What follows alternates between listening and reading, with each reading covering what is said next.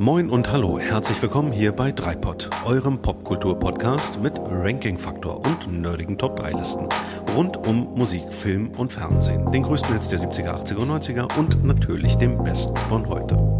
Wir sind Micha, Björn und Daniel und wünschen euch gute Unterhaltung.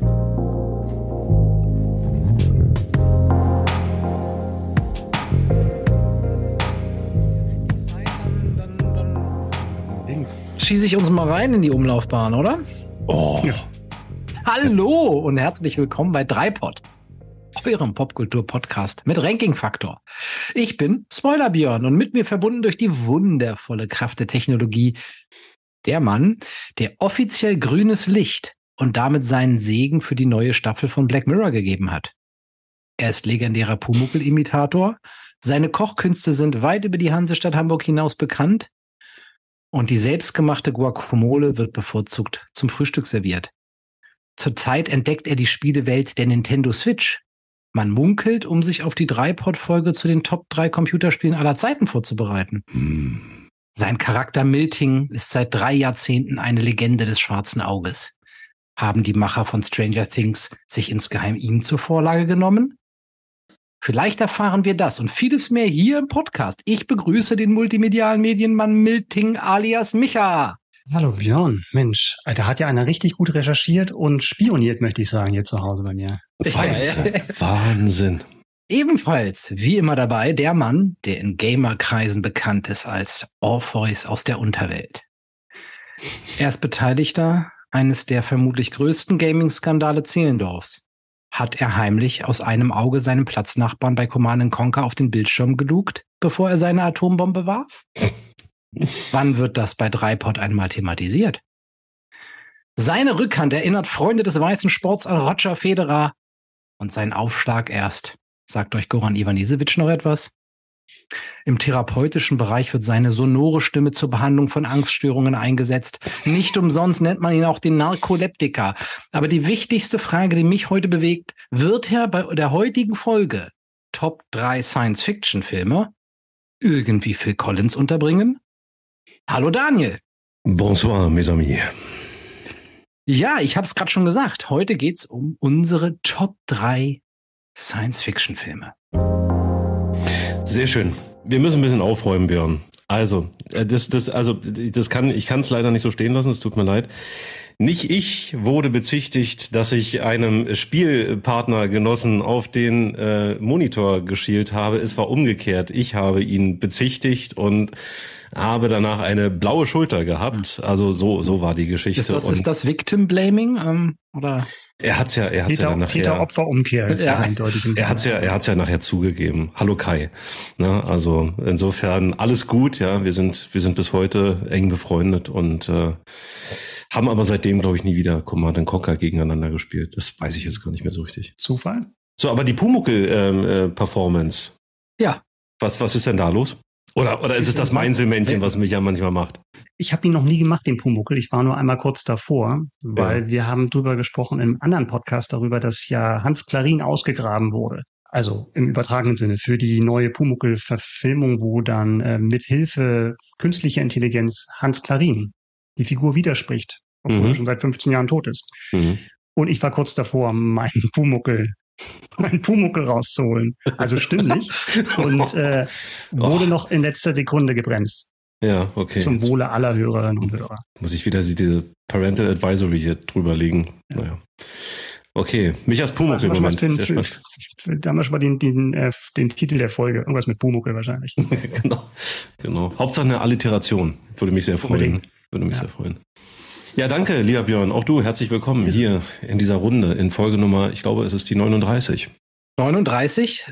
Man könnte sagen, es ist wieder eine Art Biggie, wie wir das nennen. Also eine schon große Kategorie, ja. die uns wieder alles abverlangt. Das haben wir ja noch nie gesagt im Podcast. Dass uns Ohne eine Art. alles abverlangt. Ohne eine Art. Ist ein Biggie. Ist, ist ein Biggie. Ist, ist ein Biggie. Biggie. Ja, ähm, ja. Einer, der uns auch, glaube ich, allen äh, dreien am Herzen liegt. Ne? Ähm, ja. Dir insbesondere, Daniel? Ja, also kann ich unumwunden zugeben. Ich mag Science-Fiction-Filme. Also ich habe äh, da schon immer seit frühester Kindheit ein totales Fable für. Ich mag Science-Fiction-Geschichten. Also mhm. ich glaube, ich habe das ja auch das eine oder andere Mal angesprochen, dass wir das mal machen könnten. Jetzt habe ich mich endlich mal durchgesetzt. Freue mich natürlich sehr, dass ihr meinen dezenten Hinweisen gefolgt seid. Ja, hast uns mhm. mürbe gemacht, ne? Kann man auch sagen. Naja, ja, so ein bisschen vielleicht. Ähm, Micha, äh, wie ist es denn eigentlich äh, dir damit ergangen und vielleicht auch die Frage dazu, was ist eigentlich Science Fiction aus deiner Sicht? Ach, endlich. Ich befürchte, dass du das sagst. Ja, ja, ja, ich habe mich mit der Kategorie total gequält heute und äh, aus anderen Gründen als normalerweise. Normalerweise hat man ja dann irgendwie, ja, das ist, ich möchte so viel unterbringen. Und diesmal hatte ich ein ganz anderes Problem, weil ich habe mich gefragt, wann ist Science Fiction Science Fiction? Also genau das, was du gerade angedeutet hast. Wie hart, wie wir Fachleute sagen, wie hart muss die Sci-Fi sein, um es in meine Top 3 zu schaffen? Mhm. Und wie, wie dominant muss dieses Science Fiction Element sein? Weil du ja ganz, ganz oft Mix-Genre hast. Ne? Es gibt so äh, Science Fiction Action oder Thriller oder Komödie oder was auch immer. Und ähm, ja, ich hätte nicht gedacht, dass mir das so eine Probleme bereitet. Und äh, ja, lass uns mal überraschen. Aber ich hab, kann schon mal vorausschicken, ich habe zwei Filme vom gleichen Regisseur in meiner Top 3. und, und es ist nicht der Regisseur und es sind nicht die Regisseure, an die ihr gerade denkt. Nicht J.J. Abrams. Hm. Nee, ich dachte, ich dachte an einen ganz, dachte an einen ganz das sind nicht die, an die ihr denkt. Okay. Um, ähm, Na, jetzt bin ich mal gespannt, ob es wirklich die sind, nicht die ja. sind, an die wir denken. Ich habe ja mal gehört, irgendwo aufgeschnappt, ähm, mhm. völlig äh, unwissenschaftlich, dass Science Fiction im engeren Sinne das ist, wo wirklich wissenschaftliche äh, Erkenntnisse in die Zukunft projiziert werden. Also was theoretisch einmal ähm, auf Basis heutiger wissenschaftlicher Erkenntnisse möglich sein könnte, aber noch nicht möglich ist, weil wir vielleicht technologisch noch nicht so weit sind. Ja, das stimmt, aber es gibt Filme, wo genau das zutrifft, was du gerade gesagt hast. Und trotzdem würde ich mich schwer tun, die als Science-Fiction-Filme zu bezeichnen, weil ein anderes Genre, Element mhm. noch dominanter ist. Ja. Eine eindeutige Antwort scheint es in meiner Wahrnehmung da nicht zu geben. Und ich glaube, dass da, da, da ist jeder Kulturstreit äh, ausgefochten worden, den man sich vorstellen kann. Insofern ist es vielleicht mal wieder eine, eine eher eigene Interpretation. Also ihr, ihr beide habt ja sowieso immer eure ganz eigene Interpretation zu ganz vielen Dingen und eure sehr individuellen Blicke. Also insofern, ich bin sehr gespannt und ich glaube auch heute haben wir da wieder sehr bestimmte. Es, es bleibt also dabei, dass am Ende jeder nur seinem Gewissen verpflichtet ist und Absolut. das versucht so gut wie möglich hier zu erklären. Und ja. äh, wir anderen werden dann, genauso wie unsere Zuhörerinnen und Zuhörer, ähm, beurteilen, inwiefern das plausibel ist oder nicht. Ja. Empört sein. Empört sein und das skandalös finden, wenn ihr das falsch definiert, nämlich genau. nicht so, wie ich das tue. Ja. ja das finde ich, das finde, das finde ich schon mal jetzt, also ne, hm. eine gute, gute, guten Start in Basis, unsere Sendung. Ne?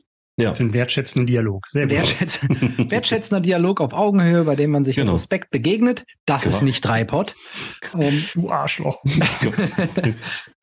also, ich würde mal sagen, wir, wir legen einfach los. Ich würde ganz kurz einen Blick auf äh, den Verlauf unserer heutigen Sendung werfen. Wir mhm. äh, legen gleich los und werden äh, wie immer für diejenigen, die das erste Mal einschalten, noch mal kurz erklärt, Runde um Runde gehen, unsere Top 3 äh, einander äh, versuchen zu erklären und um Verständnis zu werben. Um, dabei wissen wir nicht voneinander, was die jeweiligen Top 3 des anderen sind. Und äh, wenn wir dann damit durch sind am Ende, dann werden wir auch noch ein bisschen Feedback von äh, Hörern und Hörerinnen und Hörern ähm, zur Verfügung stellen auf unterschiedlichen Ebenen. Ja. Es gibt wieder einige, die die Spitze der Podcast-Pyramide erklungen haben und die werden auch in ihrer eigenen Stimme hier zu Wort kommen. Wer da sich nochmal drüber informieren möchte, wie das gelingt mit der Podcast-Pyramide und was das überhaupt ist, hört mal in den früheren Folgen nach. Genau, kommt zu dem Programm. genau. Podcastpyramide.de. Schnell ja. sichern, Björn. Wir haben nicht gelost und dabei ist herausgekommen, dass Micha heute startet. Äh, dann ist Daniel dran und ich schließe jede Runde ab. Und damit werfe ich den Ball rein in die Runde rüber zu dir, Micha, nach Hamburg. Hol ja. uns ab in deine Nummer drei, Top Science Fiction. Meine Top drei. Der Erfolg meiner Nummer drei war nicht vorhersehbar, als der Film rauskam, weil der Beginn des Drehs so desaströs war, dass nach ein paar Wochen sogar der Hauptdarsteller ausgetauscht werden musste und Szenen neu gedreht werden mussten. Meine Nummer drei hm. ist Zurück in die Zukunft. Teil 1. Teil 1 von 1985. Gibt es noch ja. mehrere? Ja, die anderen sind auch okay. Ja, und äh, aber nee, es geht tatsächlich um die Original ähm, von 1985 zurück in die Zukunft. Ah, sehr schön, ja.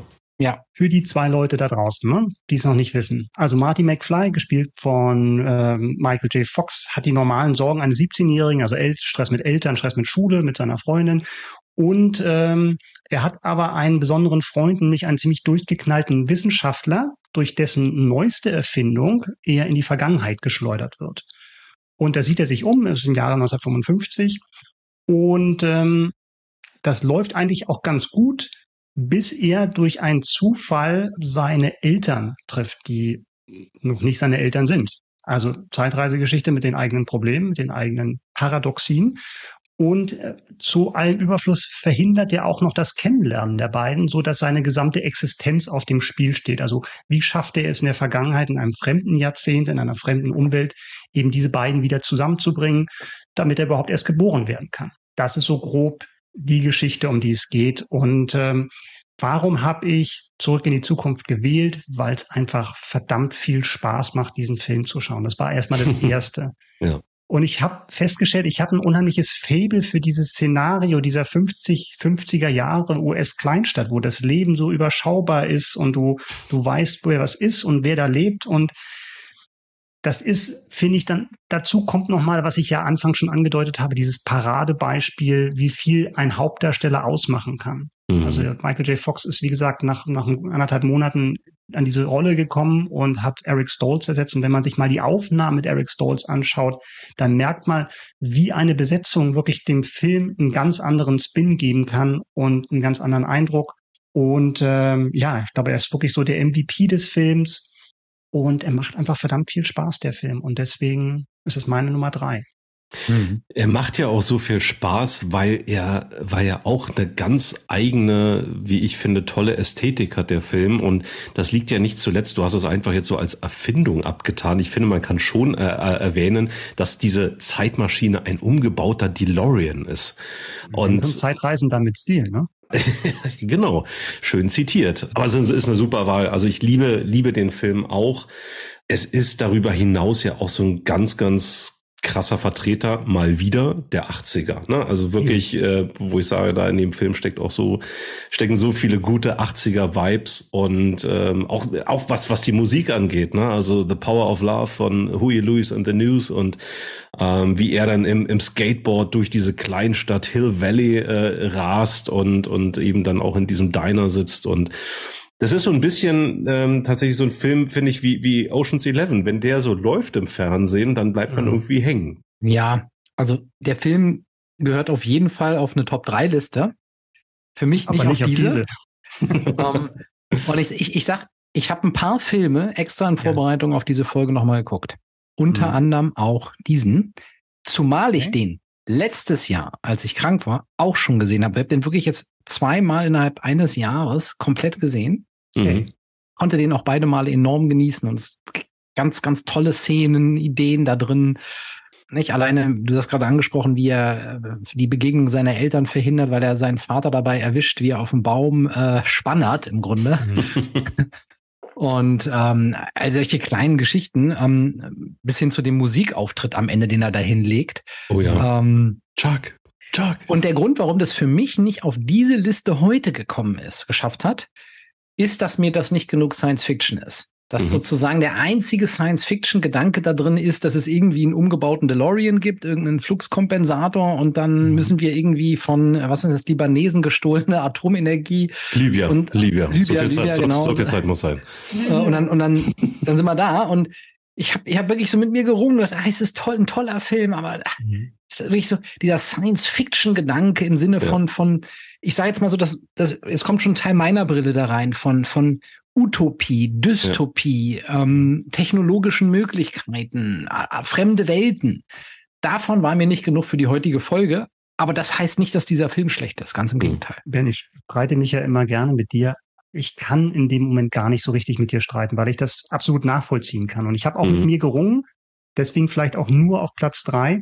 Aber letztlich habe ich mir gesagt, ja klar, du hast dieses Worldbuilding nicht, du hast nicht diese Dystopien und du hast vielleicht auch nicht die, die Technologie, die wirklich dann genau erklärt wird, wie es dazu kommt, dass du eben ähm, in, in die Vergangenheit reisen kannst. Aber Zeitreisen ist für mich dann doch wieder so ein zentrales ähm, so ein zentrales Element, so, so ein klassisches mhm. Element mhm. aus dem Science-Fiction-Genre, mhm. dass ich gesagt habe, ja, man kann es auch als Komödie sehen, ne? Und bei den Top 3 80er-Jahre-Filmen wäre das auch ein Anwärter oder was. Mhm. Aber dieses dieses Zeitreise-Element ist dann doch so zentral für alles, was nach diesem, nach der Zeitreise passiert. Also die, mhm. die Situation, in der er sich wiederfindet, die Mission, die er hat, dass ich dann doch gesagt habe, es ist dann doch wieder ein klassisches Zeitreise-Ding, weil das so im Vordergrund steht. Anders als bei vielen Filmen, die vielleicht mehr nach Science Fiction aussehen, aber letztendlich dann doch ein anderes Genre sind. Und ich möchte jetzt keine Namen nennen, aber vielleicht macht das ja einer von euch ja. noch. Ich glaube, es ist, es ist auch dann legitim. Ist richtig, dann ist hier richtig was los. Doch. Ich finde es auch legitim. Ich, ne, also ich sag mal, ich hatte schon im Gefühl, dass einer von euch beiden auf jeden Fall äh, Back to the Future mit drin hat. Und ich finde es auch gut, dass der in dieser Runde ähm, am Ende einen Platz gefunden hat. Also man kann ja auch noch das vielleicht noch mal kurz zum Abrunden, man kann auch sagen, dass das Zeitreisekonzept, da gibt's ja auch unterschiedliche, dass das auch ein bisschen naiv ist in diesem Film. Anders als in, ja. in anderen Filmen, wo man ähm, also ich will da jetzt nicht zu sehr ins Detail gehen, das kommt ja vielleicht auch noch, ne? Aber ähm, es ist tatsächlich so ein bisschen naiv zu mhm. sehen, wie er dort in die, äh, wie er eben, dass er sich nicht selbst nochmal be, ähm, begegnet und eben nicht schon immer da war, wenn er einmal hingereist ist. Aber wie gesagt, Vielleicht ist das verbindende Element so, dass äh, die, die Theorie, also dass man sich vorstellen kann, dass sowas vielleicht mal möglich sein könnte. Also zugegeben, bei Zeitreisen fällt es extrem schwer, sich da so reinzudenken und sich vorzustellen, dass sowas wirklich mal irgendwie stattfindet. Aber ähm, naja, die, die, die Reise in, in weit entfernte Galaxien oder Sonnensysteme ist ja bis heute genauso Theorie, ne? weil wir einfach physikalisch noch gar nicht äh, in der Lage sind, diese Probleme, diese Herausforderungen, die mit so einer Reise bestehen, äh, zu lösen. Und insofern. Trotzdem hast du Filme nominiert, die noch kommen werden, wo es ein andere System Auf keinen Fall, geht, auf ne? keinen Fall. Auf, also du kennst mich, ich würde sowas nie tun. Sowas nie tun. Also. Aber das geht schon mal voll in Ordnung als Nummer drei. Und ich kann, ja, äh, ja. kann beide, beide Ausführungen kann ich sehr gut nachvollziehen. Ähm, insofern, ja. Ja, klasse. Das war doch schon mal ein schöner Auftakt in die Runde eins. Dann spiele ich den Ball mal rüber zu Daniel. Was ist denn deine Nummer drei?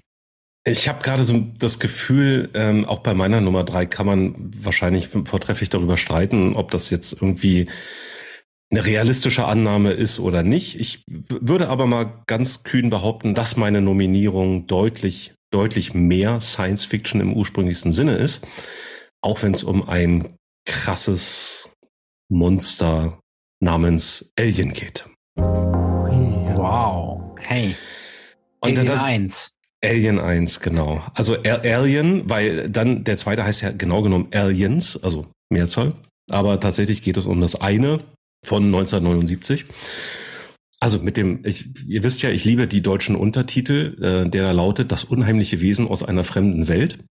lassen, lassen wir einfach Alien stehen, das, das, das passt schon. Und ähm, das ist halt genau der Punkt, den ich vorhin angesprochen habe. Science Fiction steht selten für sich alleine. Und man könnte Alien aus meiner Sicht auch locker als einen der besten Horrorfilme nominieren, ne, der halt eben im Weltraum stattfindet. Aber grundsätzlich kann ich mir, kann ich mir vorstellen, dass wir irgendwann mal mit großen Frachtern durchs Weltraum reisen und irgendwo Erze abbauen und diese dann mit dem Frachter irgendwie zur Erde oder sonst wohin äh, schaffen. So, also das, das ist grundsätzlich erstmal vorstellbar und ich finde, dieser ganze Look ähm, des, des Films Alien, ähm, der, der, der hat, also wenn man sich so die, die Raumschiffe und, und wie die so, wie so innen gestaltet sind, das hat schon irgendwo so eine, so eine, so eine realistische Anmutung. So ist, ist zumindest mein Empfinden, wenn ich diesen Film sehe.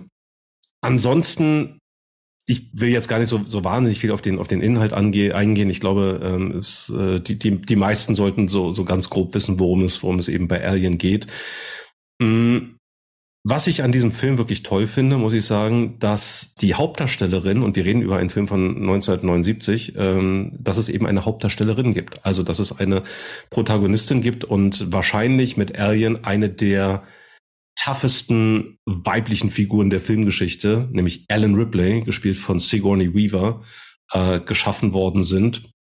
Und ja, somit der, der Film ja auch äh, ganz, ganz wesentlich äh, zu, zu ihrem Durchbruch ähm, äh, gereicht hat und die zur, zur Ikone gemacht hat auch. Absolut, absolut. Und ähm, ja, der Film hat einfach eine einzigartige Ästhetik, was natürlich nicht zuletzt an der Arbeit von Hans Rudolf Giger, also jenem Schweizer ja, Designer äh, liegt, der der das Alien und, und im Grunde genommen alles, was mit dieser Alien-Welt äh, zu tun hat, ähm, kreiert hat und, und designt hat. Und dieser ganze Film ist in einer Tour irgendetwas zwischen düster, gruselig und abartig. Und ähm, was, was mir an diesem Film extrem gefällt und bis heute extrem gut gefällt, ist diese Spannung. Ist wirklich er hat natürlich irgendwie seine sehr brutalen Momente, ähm, die, die dann halt auch wirklich eklig sind, aber die sind, die sind relativ rar gesät. Und ich habe gelesen, dass, dass Alien gerade mal vier Minuten Screentime in dem ganzen Film hat. Und mhm. der Rest ist, ist diese, diese fortwährende, düstere Beklemmung in diesem riesengroßen Raumschiff und es werden nach und nach immer weniger Crewmitglieder, weil diese halt dem Alien zum Opfer fallen und Alan Ripley sich dann irgendwann alleine äh, diesem, diesem ja geradezu übermächtigen äh, Monster irgendwie stellen muss. Und das ist von Anfang bis Ende so spannend und, und gruselig und toll gemacht. Und trotzdem ist es für mich Science Fiction, weil allein die Vorstellung, dass wir irgendwann auf eine außerirdische Lebensform treffen könnten, die jetzt vielleicht nicht so putzig ist wie ein Ewok oder andere äh, Dinge. Das, ähm, das finde ich an dem Film eben sehr reizvoll, ähm, wenn man ihn aber auch, wie ich schon sagte, durchaus als Horrorfilm durchgehen lassen könnte. Ja, ich, ich glaube, das ist so wie, das hat Micha ja vorhin äh, vorab schon gesagt, dass eigentlich viele der Science-Fiction-Filme irgendwie auch immer noch ein anderes Genre äh, zugeordnet werden können. Ne? Mhm. Also Science Fiction, Horror, Science Fiction, Krimi, Science Fiction und Komödie. Und also das, das, das sehe ich hier auch, genau wie du sagst, es ist gleichzeitig auch ein Horrorfilm, aber für mich ist es auch ein Science-Fiction-Film, in dem eben ne, also dieses Motto von außerirdischen Wesen, die uns bedrohen, in welcher Form auch immer. Ähm, also der, der zulässig für die Kategorie finde ich das auf jeden Fall. Gut. Mm, ich sag mal so, meine naive Seele, ja, äh, meine, meine zarte Seele äh, hat diesen Film noch nie gut vertragen. Mhm. Also ich habe den nie gerne gesehen. Ja. Aus genau dem Grund, dass du gerade, den du gerade geschildert hast. Das ist ja schon so irgendwie, also man muss sich dem schon auch aussetzen wollen und sagen so jetzt, jetzt genieße ich mal äh, mhm. zwei man gute Stunden. Äh, man muss in der Stimmung sein, ne? Ja, ja, ja, ja absolut. Das, das Genre also man geht jetzt nicht leichter raus, was aber auch nicht sein muss. Ne? Es ist ja auch eine Form von, von Stimmung, die schön sein kann. Ähm, ja, ja. ja. Nee, aber äh, klar, also da, da, man muss in der Stimmung sein, man muss sich dem aussetzen wollen, ist jetzt nichts für einen, für einen sonnigen Sonntagvormittag in der Hängematte, das, das überhaupt nicht. Aber trotzdem, also ich kann mich bewusst gruseln, wenn ich in der Stimmung bin und, mhm. und dabei einfach eine gute Zeit haben, ja, weil es ist einfach so, so gut gemacht, finde ich. Und das darf man ja auch nicht vergessen in einer, in einer Zeit, wo es halt eben kein CGI gab. Es wird halt alles eben mit, mit, mit Maske, mit Kostüm, mit, mit Requisiten gemacht, gestaltet. Und das ist damals, äh, Ende der 70er Jahre einfach so toll gelungen, ähm, so dass ich den bis heute einfach auch gut sehen kann. Hm, stimmt. Der hat sich schon sehr, sehr gut gehalten. Also, also ich lasse ihn auch zu als mhm. deine Nummer drei, Daniel. Danke, danke. Boah. Sehr gerne, sehr gerne. ähm, was mir an dem Film gefällt, ist tatsächlich auch diese Atmosphäre und auch, und ich glaube, das war so das erste Mal, wo das wirklich so dargestellt wurde, dass du wirklich dieses, nicht nur dieses cleane Weltraumbild ja. hast, sondern ja. wirklich dieses leicht schmutzige, da laufen Leute mit irgendwie ölverschmiertem Gesicht rum oder mit einem Schraubenschlüssel. Ist alles ein bisschen handfester. Du hast eher so ja. dieses Gefühl, dieses Trucker in Space. Ja. Das finde ich schon mal sehr, sehr cool. Und überall kommt irgendwelcher Dampf und Rauch raus und ja. ist wie in so einem U-Boot.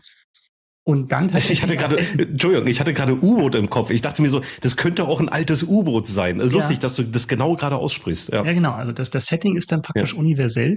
Und das zweite ist auch der Überraschungseffekt. Und ich meine gar nicht mal so diese Jumpscares, wenn jetzt irgendwie das Alien mhm. auftaucht und irgendwelche Leute erschreckt, sondern dass du am Anfang nicht weißt, wer überleben wird. Weil es ist ja nicht so, dass Ripley die erste Szene hat, oder hat sie, glaube ich, zumindest nicht, dass sie die klare Hauptfigur ist, von der du weißt, die wird den Endkampf gegen den, äh, gegen den Alien antreten. Mhm. Sondern es sind eher andere Figuren im Vordergrund, die auch in der Rangliste über ihr stehen, die dann aber nach und nach hingemetzelt werden. Insofern war das schon visionär und dann ja auch nochmal, was du angedeutet hast mit der weiblichen Hauptrolle. Das war, glaube ich, sogar damals beim, beim Drehbuch so, dass die Rollen überhaupt nicht spezifiziert haben, welches Geschlecht das ist, sondern mhm. da stand halt nur Ripley da. Ja. Und dementsprechend offen sind die da auch angekommen. Also es hätte auch ein Mann sein können, aber es war natürlich super erfrischend, dass es dann eine Frau wurde. Ja. Was aber auch kein Selbstläufer war, ne? Das musste durchgesetzt werden, mhm. dass, dass die, dass die Rolle tatsächlich weiblich ähm, besetzt wird. Ja.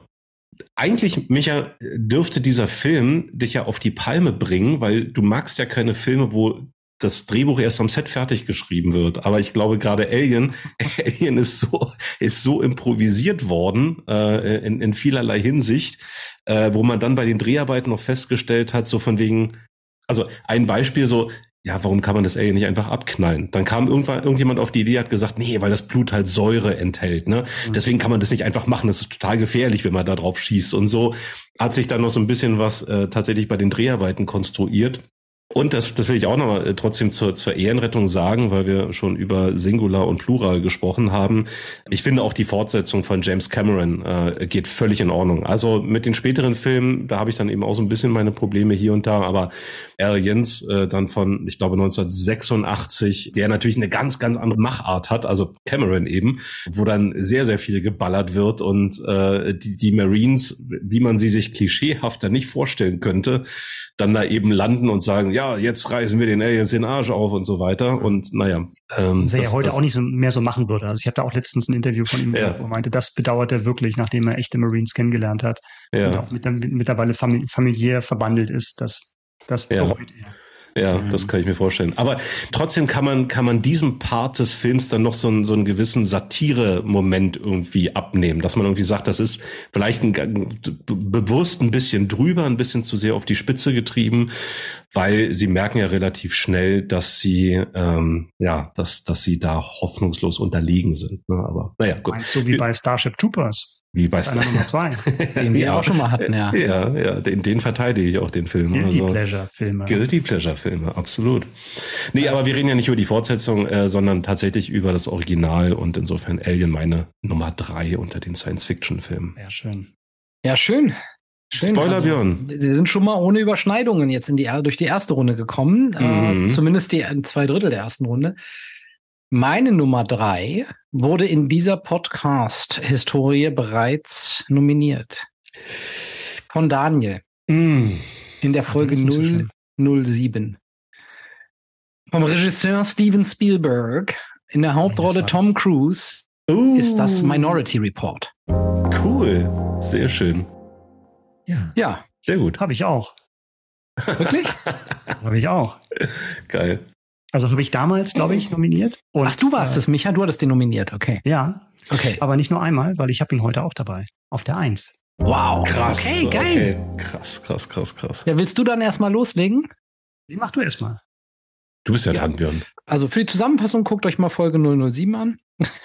Ich mache eine ganz kurze Zusammenfassung, Micha, und du ergänzt vielleicht, wenn du Lust hast. Ähm, es mach, geht, in, geht äh, in der Hauptrolle um äh, John Anderton, einen ja, äh, Mann, der bei der Polizei arbeitet im Jahr 2054 und dort der ähm, in der Einheit Pre-Crime arbeitet. Mhm. Äh, einer Einheit, die mit einer äh, ja, bestimmten Technologie versucht, ähm, Straftaten vorherzusagen und dann die Menschen entsprechend auch schon verhaftet, bevor sie jemals eine Straftat begangen haben. Und diese Straftaten werden vorhergesagt durch ähm, drei ja, Menschen, ähm, die Precox genannt werden, die mehr oder weniger in einer in einem Bassin an Wasser beziehungsweise einer speziellen Flüssigkeit ähm, liegen und dann über ihre ähm, ja, Vorhersagefähigkeiten in der Lage sind, diese ähm, Straftaten zu identifizieren. Die so vor sich hin visionieren. Ja, richtig. das Ganze ist sicherlich auch ein Thriller, nicht? weil mhm. ähm, der Hauptdarsteller dann eben selber unter Verdacht gerät und darüber entspinnt sich dann eine Thriller-Geschichte, die aber auch die Pre-Crime-Geschichte ähm, selbst zum Thema macht. Und ja, warum ist das für mich auf der 3 gelandet?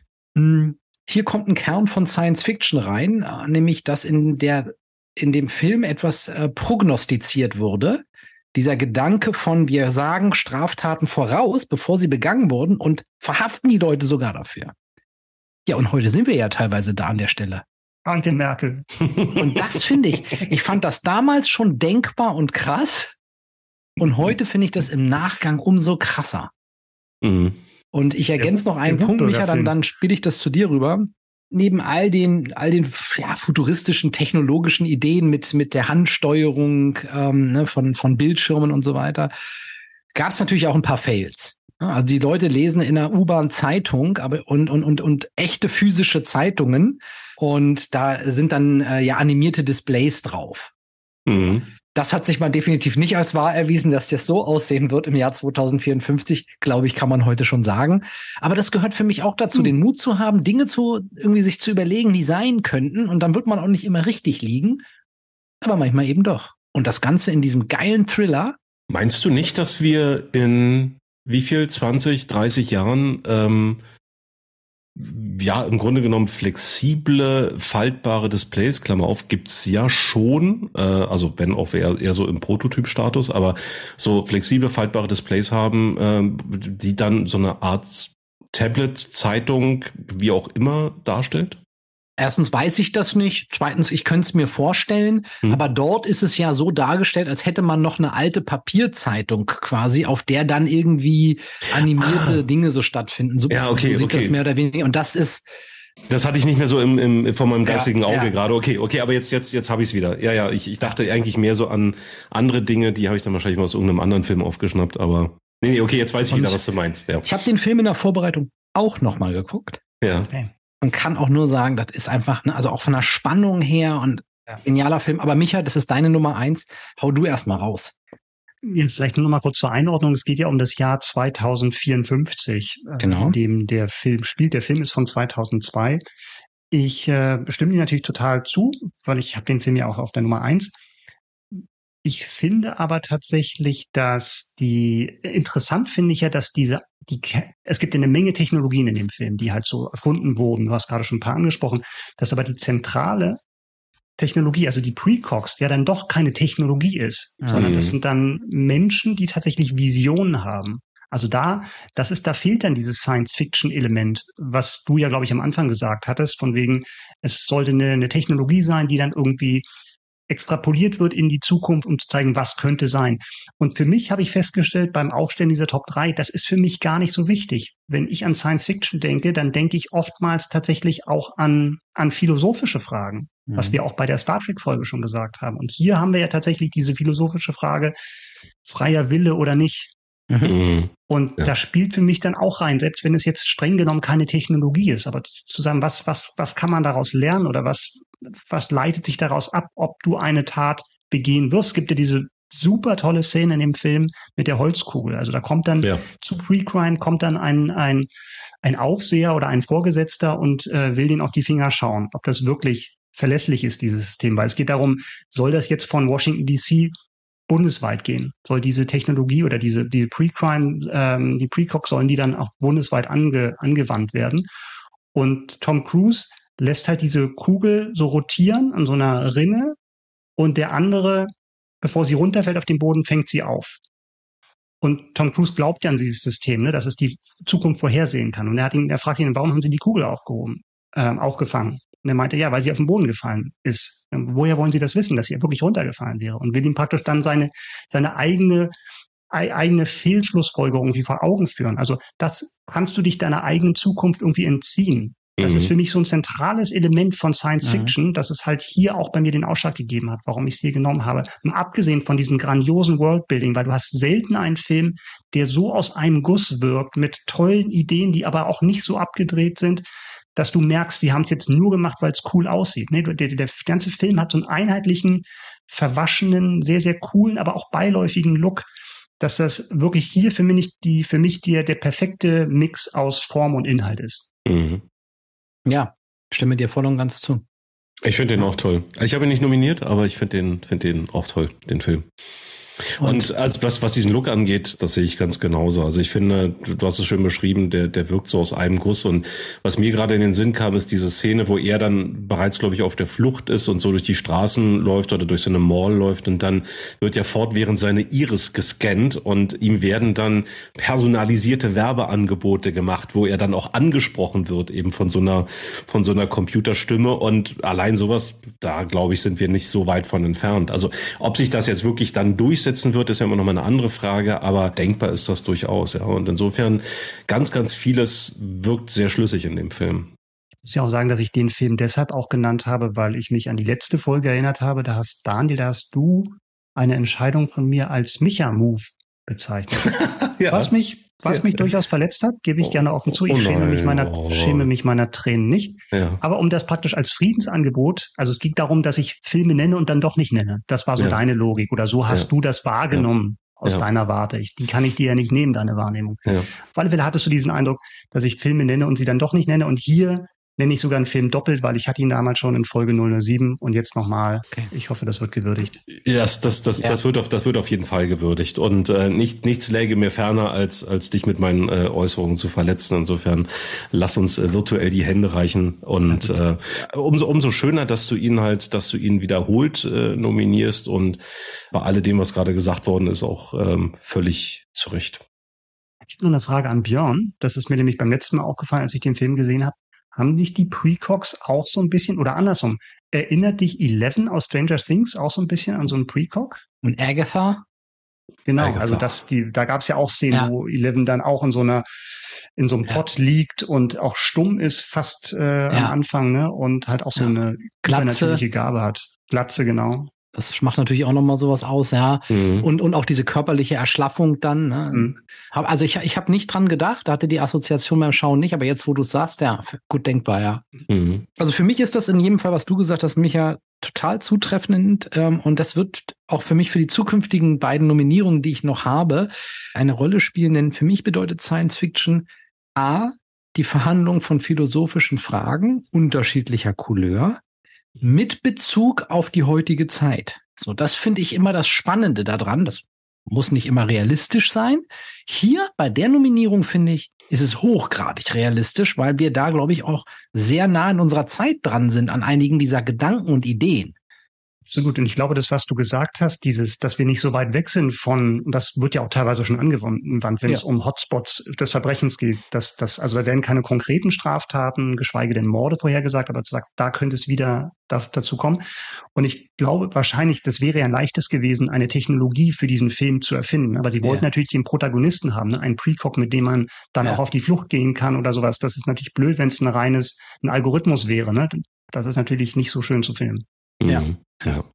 Wunderbar. Erste ja. Runde, Haken dran. Mhm. Dann, Micha, darfst du jetzt gleich weitermachen mit deiner Nummer zwei. Ja, meine Nummer zwei. Ähm, das ist ja dann schon meine letzte, oder? Das ist dann deine letzte, dann hast du Feierabend. Ja, sehr gut. Kann ich früher Schluss machen, auch ganz schön. Mache ich jetzt so frei. Meine Nummer zwei ist ein Film. Ich denke mal, der ist für euch wahrscheinlich eine Überraschung. Äh, der wäre auch ein würdiger Vertreter für unsere Kategorie der unterschätzten Filme gewesen, meiner Meinung nach. Mm. Denn meine Nummer zwei ist der Film Contact. Oh, wow. Robert geil. Zemeckis aus dem Jahr 1997. Yes. Sehr die Hochzeit von Robert Zemeckis. ja, ja, also das war ja ohnehin, also über den müssten wir sowieso mal reden äh, an anderer Stelle, was der wirklich dann für einen Run hatte in den äh, 80er, 90ern. Ja. Robert Zemeckis und damit auch der zweite Robert Zemeckis-Film, auf den ihr, glaube ich, dann nicht gekommen wärt, weil ja auch Zurück in die Zukunft von Robert Zemeckis ist. Ja. Ja, ähm, unterschätzt deswegen, glaube ich, äh, wäre tatsächlich eine Zusammenfassung äh, auch in Ordnung. Es geht um die, einer der coolsten Character Names, finde ich überhaupt, Ellie Arroway, gespielt von Jodie Foster.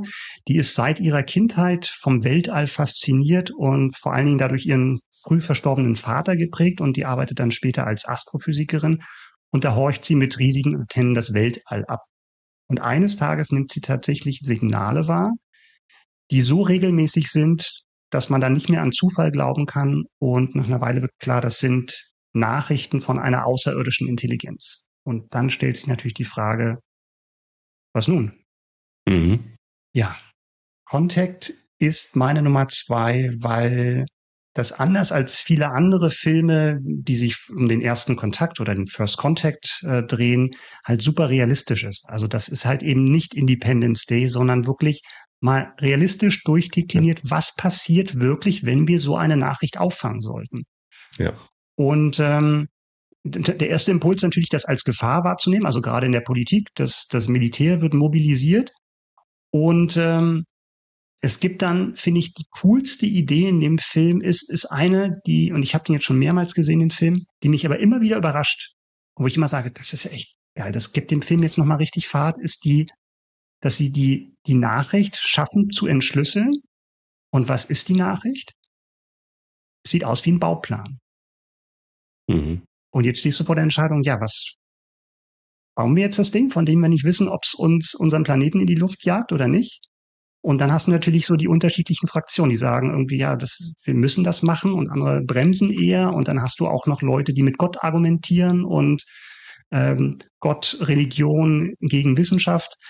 Also ähm, ganz spannende Themen und wie gesagt, diese Enthüllung, was dann eben aus diesem Bauplan entsteht, packt mich immer wieder und ähm, ja, deswegen ist Contact meine Nummer zwei.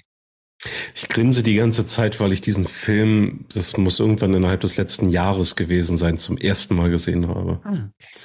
Also noch gar nicht so lange her und ähm, ja, also so ein, so ein ganz typischer Film, bei dem man sich immer fragt, warum, warum habe ich den eigentlich nie gesehen und den packe ich mir auf die Longlist und dann wird die Longlist zum Pile of Shame, ihr kennt das. Und den habe ich tatsächlich endlich mal irgendwann, wie gesagt, innerhalb der letzten zwölf Monate muss es gewesen sein, äh, mal nachgeholt und ich war auch völlig begeistert, was für ein, was für ein guter Film das ist. Also so typischer Gedanke, warum habe ich den nicht schon früher geguckt, aber es ist halt so gekommen, wie es gekommen ist. Und ja. Weil du also, nur Sopranos guckst.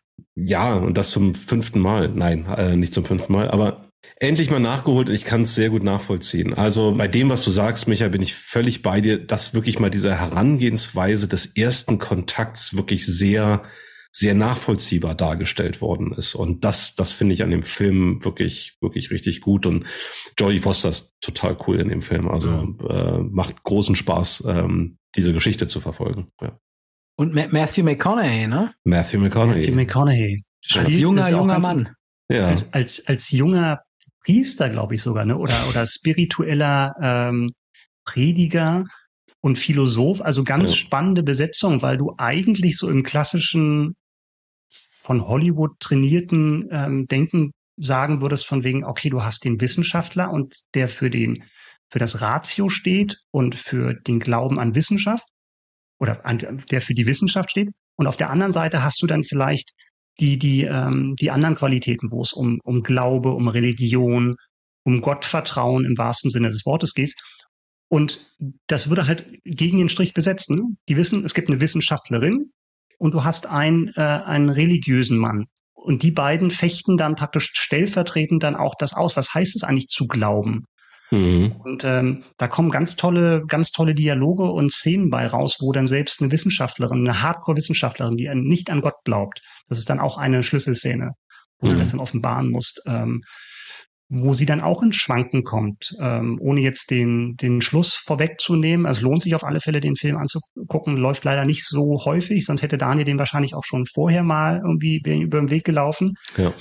Aber ähm, dazu kommt natürlich auch das, das Stilistische. Ne? Also Robert Zemeckis ist ja auch bekannt für, dass er auch dann visuell richtig auf die Kacke haut. Ja, ja also da sind Einstellungen dabei. Dan, ich weiß nicht, ob du nicht noch an diese an diese Spiegelszene in, in der ersten Viertelstunde, glaube ich, erinnerst, wo du eine Person verfolgst, du, also du, die wird gefilmt im Wohnzimmer, die Person ja. läuft die Treppe hinauf, die Kamera ist vor der Person, also die Person läuft auf die Kamera zu, an einem Flur entlang und dann macht plötzlich ja. diese, es ist ein One-Shot und dann macht diese Person plötzlich ein Badezimmerspiegel auf und du ja. hast angeblich die ganze Szene durch diesen Spiegel gesehen, was ja, ja, gar nicht sein kann, weil sie begann ja, ja im Wohnzimmer, im Erdgeschoss. Ja.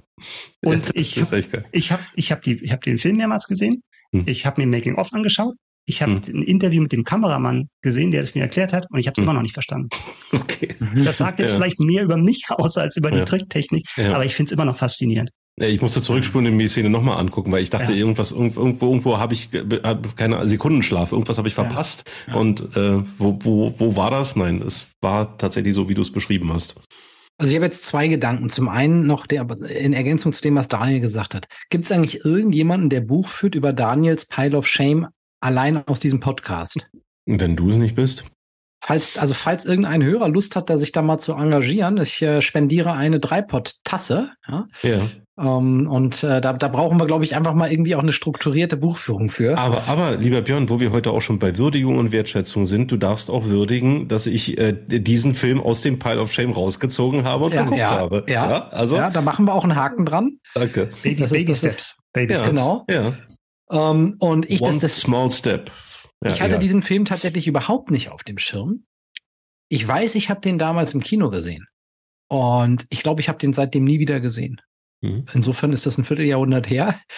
Jetzt, wo du das wieder erzählt hast, Micha, ja, ja, ja, dachte ich so, den muss ich mir mal wieder angucken. Aber weil der so weg war aus meinem, aus meiner äh, ja, Präsenz, war der jetzt für mich nicht drin. Aber deswegen kommt der jetzt auf meinen Pile of Shame auch gerade mal wieder rauf. Wobei ich nenne das eher auf die Watchlist.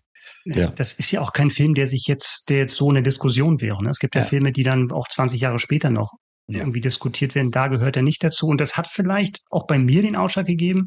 Ich habe jetzt eine Menge Filme nicht in meiner Top 3, die ich schon sehr, sehr häufig gesehen habe. Also da mag der dann auch von einer gewissen Unverbrauchtheit dann profitieren. Mhm. Das hat man ja manchmal. Das kennt ihr vielleicht auch von anderen Kategorien, die wir schon haben, dass Sachen, die man dann schon jahrzehntelang irgendwie gehört hat und gesehen hat, dann dies ein bisschen schwerer haben, weil es halt einfach nicht mehr so frisch wirkt. Aber ich glaube, hier habe ich einen ganz guten Zeitpunkt bei Contact erwischt, dass es halt weder ein mhm. Recency Bias gibt, wie Björn mhm. sagen würde, mhm. noch, dass man eben den schon über hat. Schön, schön. Dann schauen wir mal, ob bei Daniels Nummer zwei jetzt Recency Bias, Halo-Effekt hm. oder andere problematische Verzerrungen auftauchen ja. oder ob es einfach eine geile Nummer zwei ist. Eine tetramagnetische Subraumemission. ja, genau. genau. Können wir nicht einmal nochmal Top 3 Star Trek Folgen machen? Ja, die zweite Reihe. Revisited.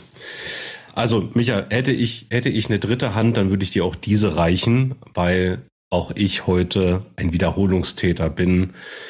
Auch bei mir ist es eine Weile her, es war nicht die Folge 7, es war die Folge 12 im April 2021 mit den Oscar-Fehlentscheidungen und die Rede ist natürlich von Interstellar von 2014. So.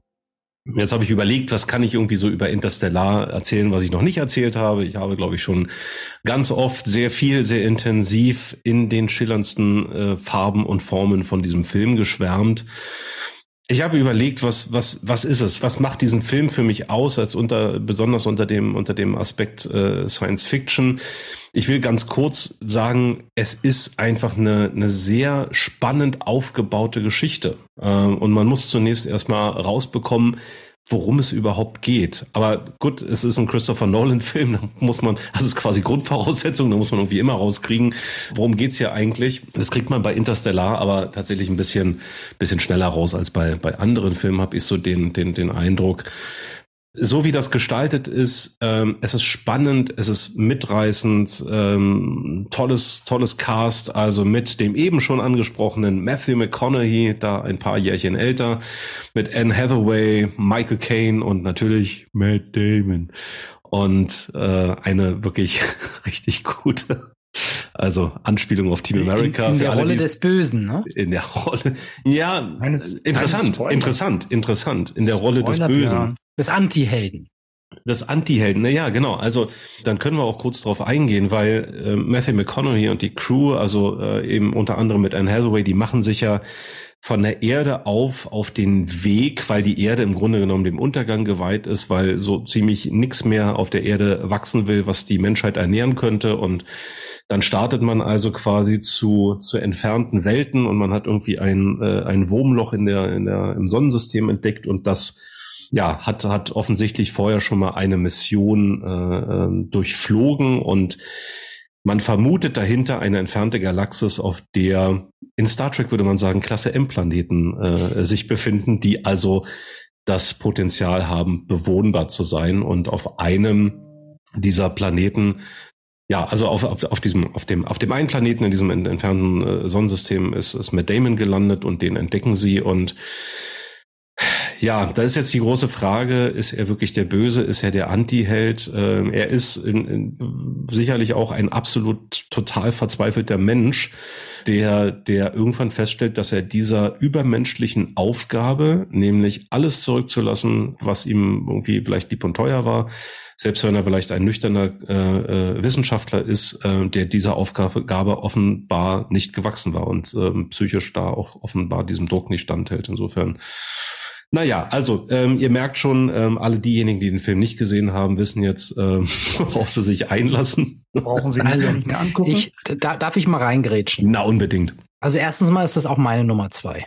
Geil. Und das hätte ich nicht gedacht. Schöne ja, Überraschung. Ja. Ich habe den übrigens auch in der Vorbereitung nochmal gesehen. Ja. Und Interstellar ist einer dieser Filme, auf die ich mein Leben lang warte. Wo ich ins Kino gehe, mir einen Film angucke, es Überraschungsmomente gibt, wo ich wirklich denke, fuck ja, krass. also alleine die Auflösung am Ende. Wow, das war für hm. mich ein Flash. Ja. Und der Film ist in einer ganz spannenden äh, Geschichte erzählt, die auch, und das vielleicht auch, es geht einerseits um auch wieder um die Frage von Zeit. Ja.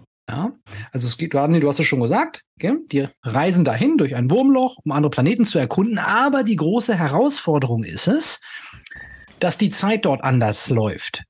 Um, ähm, und das heißt, während der Protagonist Matthew McConaughey dort auf diesem Planeten erkundet, vergeht in jeder Minute, die er da unten ist, vergeht im echten Leben auf der Erde Jahre. Mhm. Ähm, so ungefähr. So, ja. Mhm. Ähm, das heißt, wenn er da 30 Minuten oder eine Stunde ist, vergehen auf der Erde mal 50 Jahre sowas. Wenn ich spitz, wenn ich spitzfindig sein darf, beides ist das echte Leben. Und das ist das Geile an diesem Film, dass sie, dass sie diese, diese physikalischen äh, äh, Prinzipien dahinter so ernst genommen haben, weil das ist, das ist ja nichts anderes als Relativität. Ja, genau. Ne? Ja. Und jetzt ist das ja, könnte man sagen, ja, okay, who cares? Aber gleichzeitig ist der Film natürlich eine super tolle Geschichte der Beziehung von diesem Protagonisten zu seiner Tochter. Ja. Um, ähm, und klar ist, dass er zu seinen Kindern zurück will und weiß, mit jeder Minute, die er da verbringt, steigt die Wahrscheinlichkeit, dass er diese, diese nie wiedersehen wird und überhaupt die Erde nie wiedersehen wird und all den Menschen, ja. die er kennt.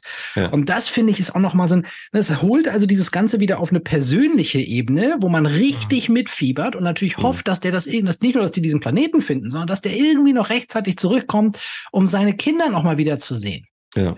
Ja. Und äh, also wirklich, ich krieg Gänsehaut, ja, weil ja. du, weil du wirklich dieses zähe Vergehen von Minuten immer wieder denkst, das sind ja Jahre, das sind ja Jahre. Und darf ich das spoilern, wie das ausgeht? Gottverdammt, wer hat Interstellar noch nicht gesehen? Ja, wer, wer es nicht getan hat, der springt jetzt so, einfach Genau, der geht jetzt raus. ähm, weil er, er schafft es halt am Ende zurück, ne? Und, ähm, und äh, auf der Erde sind 80 Jahre oder 90 oder 100 Jahre vergangen und seine, seine Tochter ist also eine Oma mittlerweile, während er selber immer noch irgendwie Mitte 30 mhm. ist oder sowas.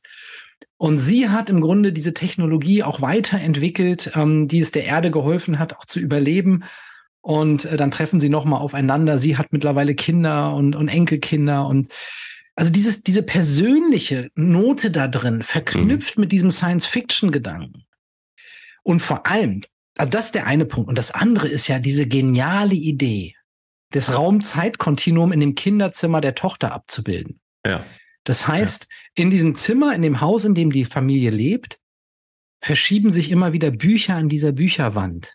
Mhm. Fallen sogar manchmal raus. Und sie hat von Anfang an als kleines Mädchen bereits das Gefühl, da ist was. Da, ja, sie spricht immer von dem Geist. Ne? Sie von sagt Geist, immer, genau. ja, geht immer Sinn und sagt, der, der, der, der Geist. Ne? Und er, er versucht sie ja so ein bisschen zu diesem wissenschaftlichen Denken zu erziehen genau. und sagt, äh, glaube nicht an den Geist, sondern, sondern versuche, versuche das zu hinterfragen. Was passiert ja. da? Und die Muster ja. und so, ne? Ja, ja genau. Und während ähm, er dann später oben ist, also auf dieser Weltraummission und sie bereits ähm, eine erwachsene Frau ist, ähm, weil ja bereits 30 Jahre vergangen ist, während er dann ein paar Stunden weg ist, ähm, realisiert sie, dass das eine Botschaft von ihm ist. Ja.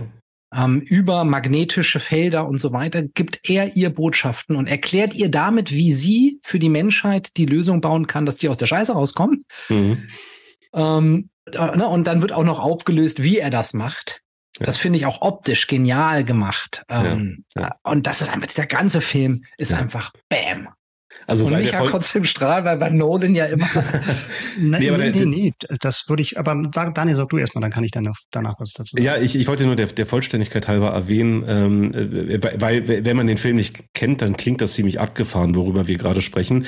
Man muss ja dazu sagen, dass äh, Cooper, so heißt Matthew McConaughey in, der, in, in dem Film, ja in, in äh, ein schwarzes Loch äh, geflogen ist. Ne? Also sie, sie sind durch das Wurmloch im Sonnensystem quasi in eine entfernte Galaxis äh, ähm, ähm, katapultiert worden in ein fremdes Sonnensystem, wo es mehrere potenziell bewohnbare Planeten gibt, die sie irgendwie versuchen zu, zu bereisen. Aber in dieser, in diesem Sonnensystem existiert auch ein riesiges, großes schwarzes Loch was auch absolut großartig aussieht, finde ich. Ja, ohnehin visuell, ne? Visuell so großartig umgesetzt ja. äh, ist und und das das also wenn man sich tatsächlich mal mit der mit der heute realen äh, Forschung dazu beschäftigt, dann ist das ja so in etwa die Vorstellung, äh, wie wie sowas aussehen könnte. Man hat sich ja da auch wirklich wissenschaftlichen Support geholt für diesen Film. Und er reist dann halt in dieses, in dieses schwarze Loch, weil er das für ihn das die einzige Möglichkeit bedeutet, wie er tatsächlich wieder zurück zu, zu seiner Familie ähm, kommen kann. Und dann eben in diesem schwarzen Loch auf sehr abgefahrene Art und Weise der der Kontakt zu dieser Bücherwand äh, existiert, ne, in, in, in, in unendlichen Facetten. Also das ist schon ziemlich geil. Micha, bevor du loslegen darfst, ich will noch eine, eine Szene nochmal beschreiben, weil Björn, du hast das auch so, so schön vorgeführt gerade. Es gibt diese eine Szene, wo sie quasi in dem neuen Sonnensystem ankommen und den ersten Planeten bereisen. Und dann sagen sie, eine Stunde auf diesem Planeten sind sieben Jahre auf der Erde. Ne? Also wo, ich glaube, Anne Hathaway ist es in ihrer Rolle, die, die dann erklärt, dass das ist halt eben das Prinzip von Relativität. Und das ist so geil gemacht, weil auch da ähm, absolut. Der Wasserplanet? Geht, der Wasserplanet, ja. genau. Und da ist alles so aufeinander abgestimmt. Nicht zuletzt der, der großartige Soundtrack von Hans Zimmer, den habe ich schon in mhm. Folge 12 über, äh, über alle Maßen gelobt.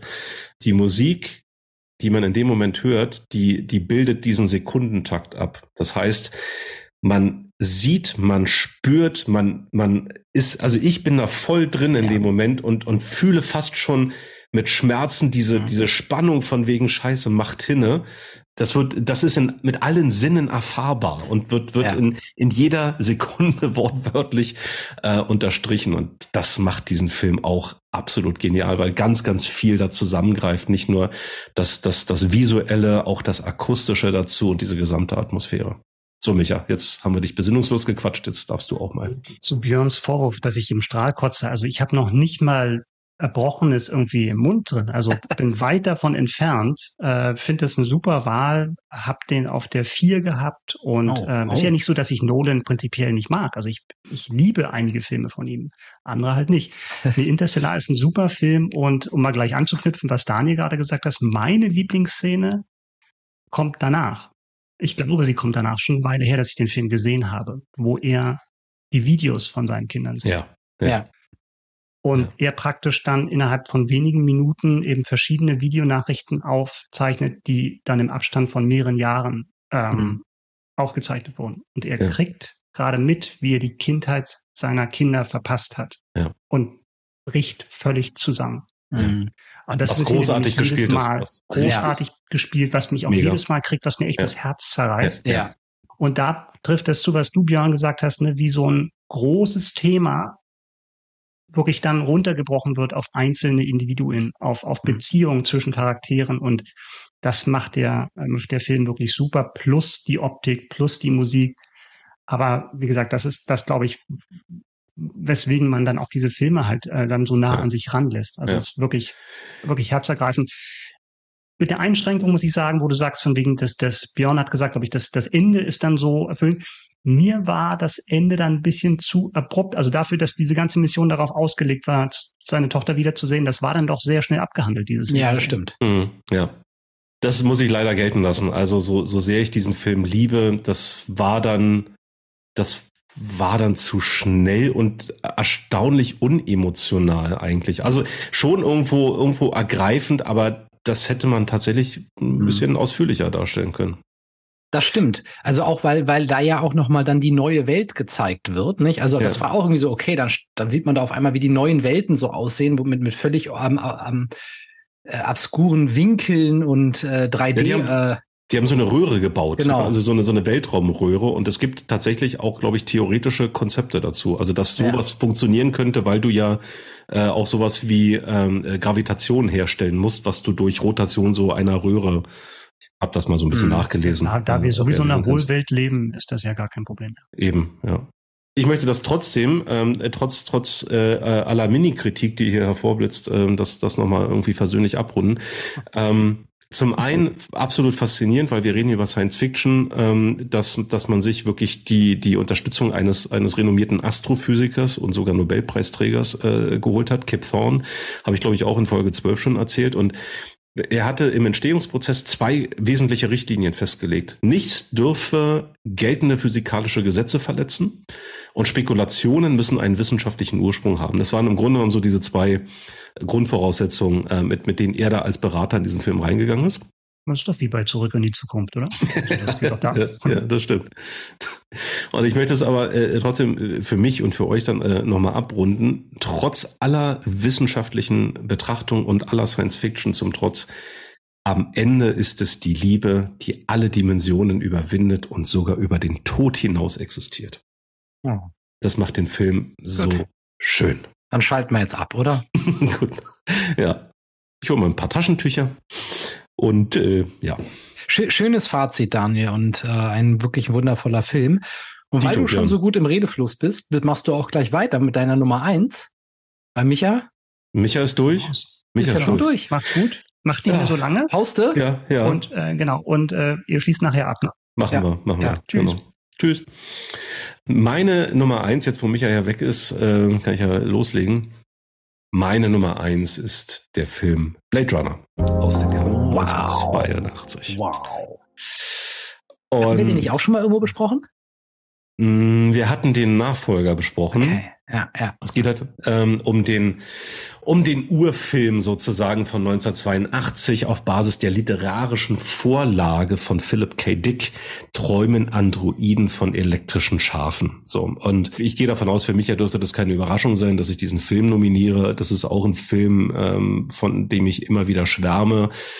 Was mir daran gefällt oder oder mal, mal anders, also dieser Film kreiert ja eher eine eine dystopische Zukunft. Ähm, lustigerweise ähm, das Jahr 2019, was ja nun irgendwie auch schon vier Jahre zurückliegt, aber offensichtlich hatte man 1982 ähm, die Vorstellung, dass es dann eben fliegende Autos gibt. Die gibt's immer noch nicht, aber da, da bin ich eigentlich guter Dinge und zuversichtlich, dass wir irgendwann fliegende Fortbewegungsmittel äh, haben, also so so für für Einzelpersonen oder so keine großen Flugzeuge. Aber vieles davon darüber hinaus, also auch die, die nicht ganz so guten äh, Dinge, äh, die sind dann halt leider Gottes äh, vorstellbar. Also diese dystopischen Anteile in diesem Film, beispielsweise dieses, dieses Machtgefüge äh, von, von übermächtigen Konzernen und, und äh, vielleicht auch eine noch krassere Schere zwischen arm und reich und vielleicht auch viel mehr ausgefahrene Ellbogen und der tägliche Kampf, Kampf ums Überleben. Das sind ja so viele Dinge, die, die, die bei Blade Runner irgendwie so angedeutet werden.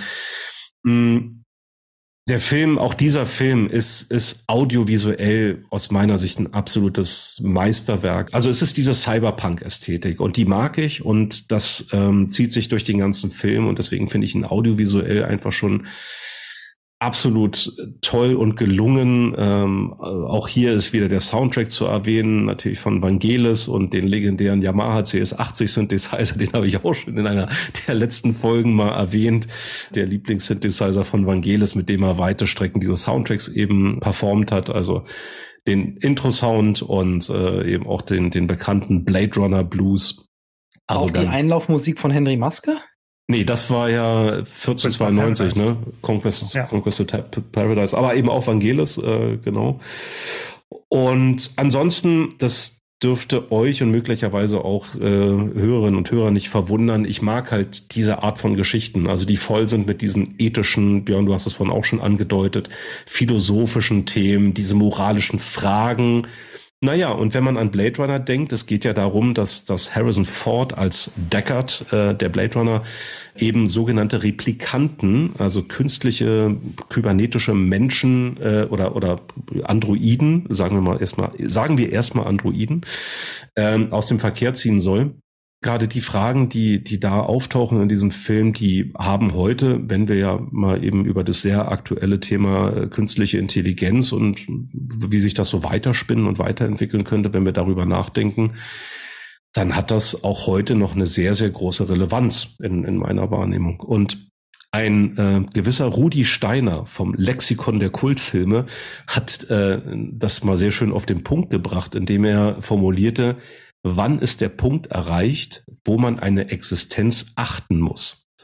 Und das ist eine ganz, ganz wesentliche Frage eben, äh, mit der sich auch der Film Blade Runner beschäftigt und naja, wir haben ja in den vergangenen Folgen auch viel über, über Lieutenant Commander Data gesprochen und ähm, auch, auch ne, wo sich auch bei Star Trek Next Generation diese Frage immer wieder stellt, wann muss man eine, eine Existenz achten, äh, was ist eigentlich Bewusstsein und äh, was ist eigentlich auch dieses Recht auf Selbstbestimmtheit.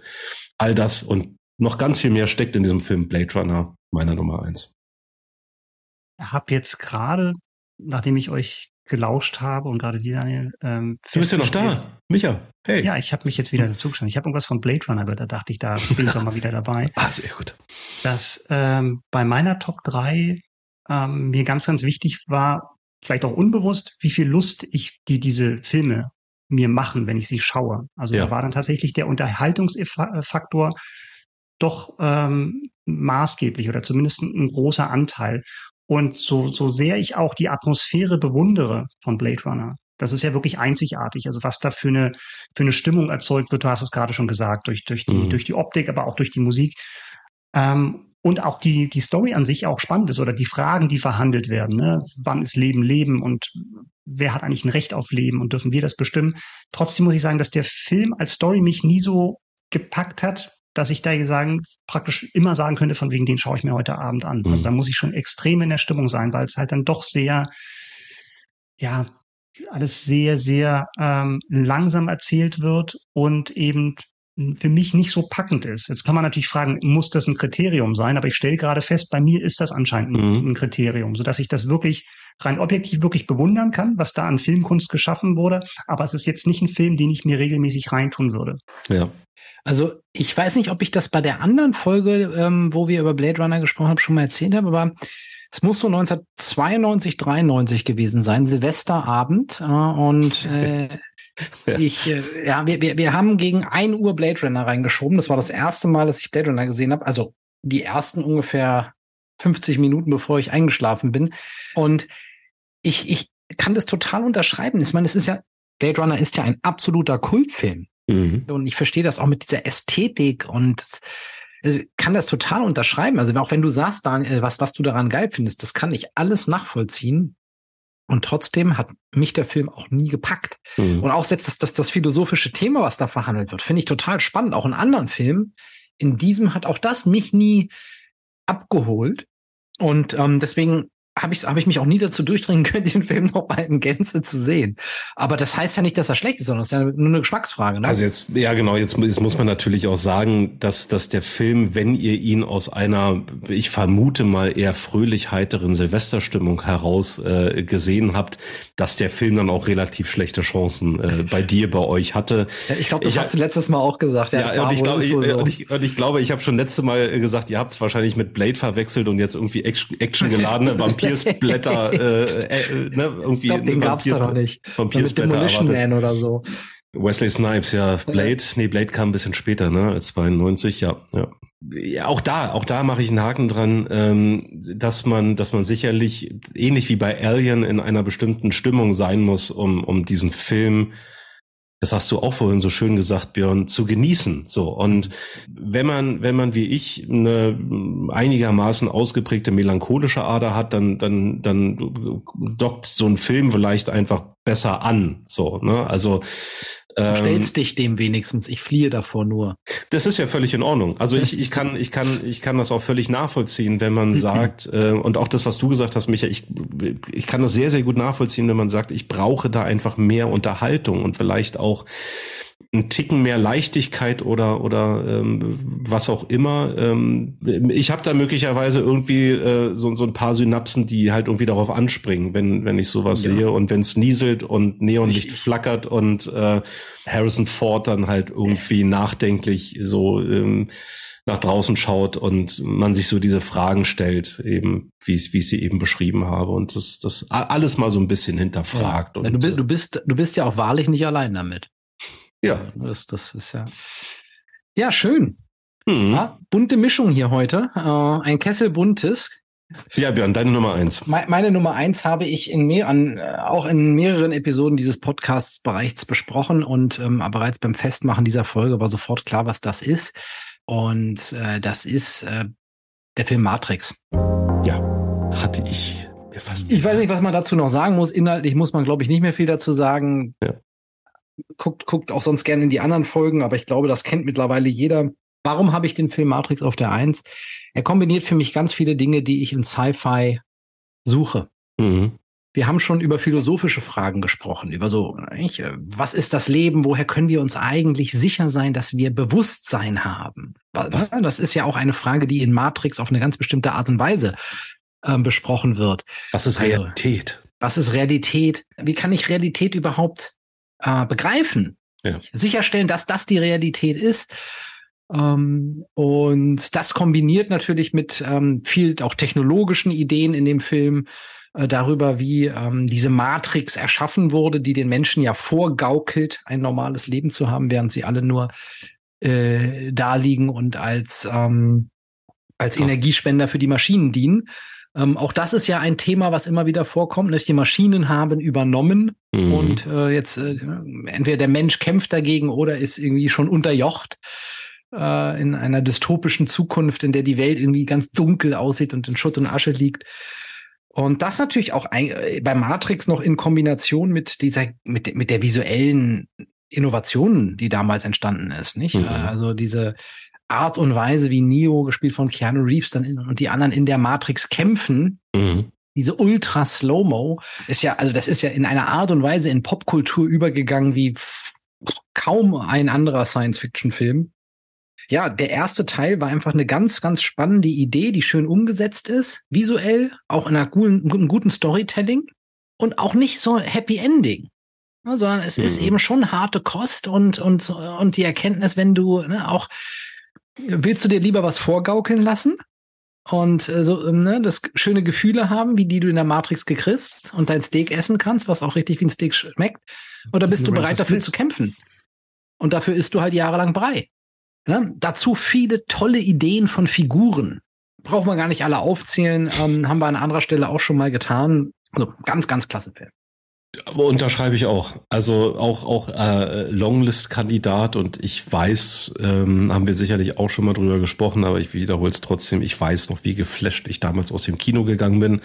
Ja, also ich habe das, hab, kann das noch gut nachempfinden, wie wie geflasht ich damals war und ähm, all das, was du gerade beschrieben hast, die Bullet Time oder auch diese diese diese Technik 360 Grad zu filmen und und und äh, dann eben für den Zuschauer eben auch diese schnellen Schwenks zu machen.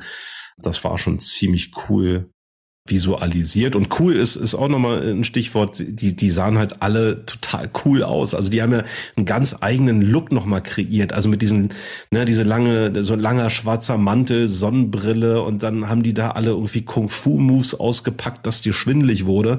Also der hatte schon auch eine, eine, eine Coolness und auch eine geile Ästhetik, der Film. Ich fand ihn damals auch gut. Ich hatte es, glaube ich, auch schon in der anderen Folge gesagt. Für mich ist der ästhetisch schlecht gealtert. Und jetzt gar nicht mal die Computertricks, die da wirklich revolutionär waren, aber tatsächlich die, die Ästhetik der, der Leute. Und Mhm. vielleicht lag es auch daran, dass es halt so oft parodiert wurde oder imitiert wurde. Was immer noch klasse ist, ist natürlich, wie den Wachowskis das gelungen ist, so unterschiedlich, und da sind wir wieder bei der Philosophie, philosophische Ideen und Fragestellungen so runterzubrechen, dass es wirklich ein Massenerfolg wird, das so zu verpacken, dass man da eben nicht das Gefühl hat, man sitzt in einem Pro-Seminar, sondern dass du wirklich mitfieberst. Und da ist tatsächlich dann dieser Unterhaltungsfaktor dann zentral, obwohl du halt über ganz, ganz große Dinge sprichst, aber das dann eben so geschickt verbindest mit so einem Entertainment, das ist schon eine, eine, super Mischung, die, ihnen- die ihnen da gelungen ist. Ja, gut. Sehr schön, Björn. Also Mission accomplished. haben wir unsere Top 3 Science-Fiction-Filme aller Zeiten Ja. und für alle Zeiten. Mit Zeiten. Manu. Ich hätte ja kurzfristig Eingetütet. gedacht, als du Matrix sagst, dass du John Matrix meinst. Ja. Aber die Hoffnung war. Oh Gott, ja. Uiuiui, auch schön. Ja. Habt ihr noch Longlist-Kandidaten, die raus wollen? Äh, Keiner hat nee. den Terminator genannt?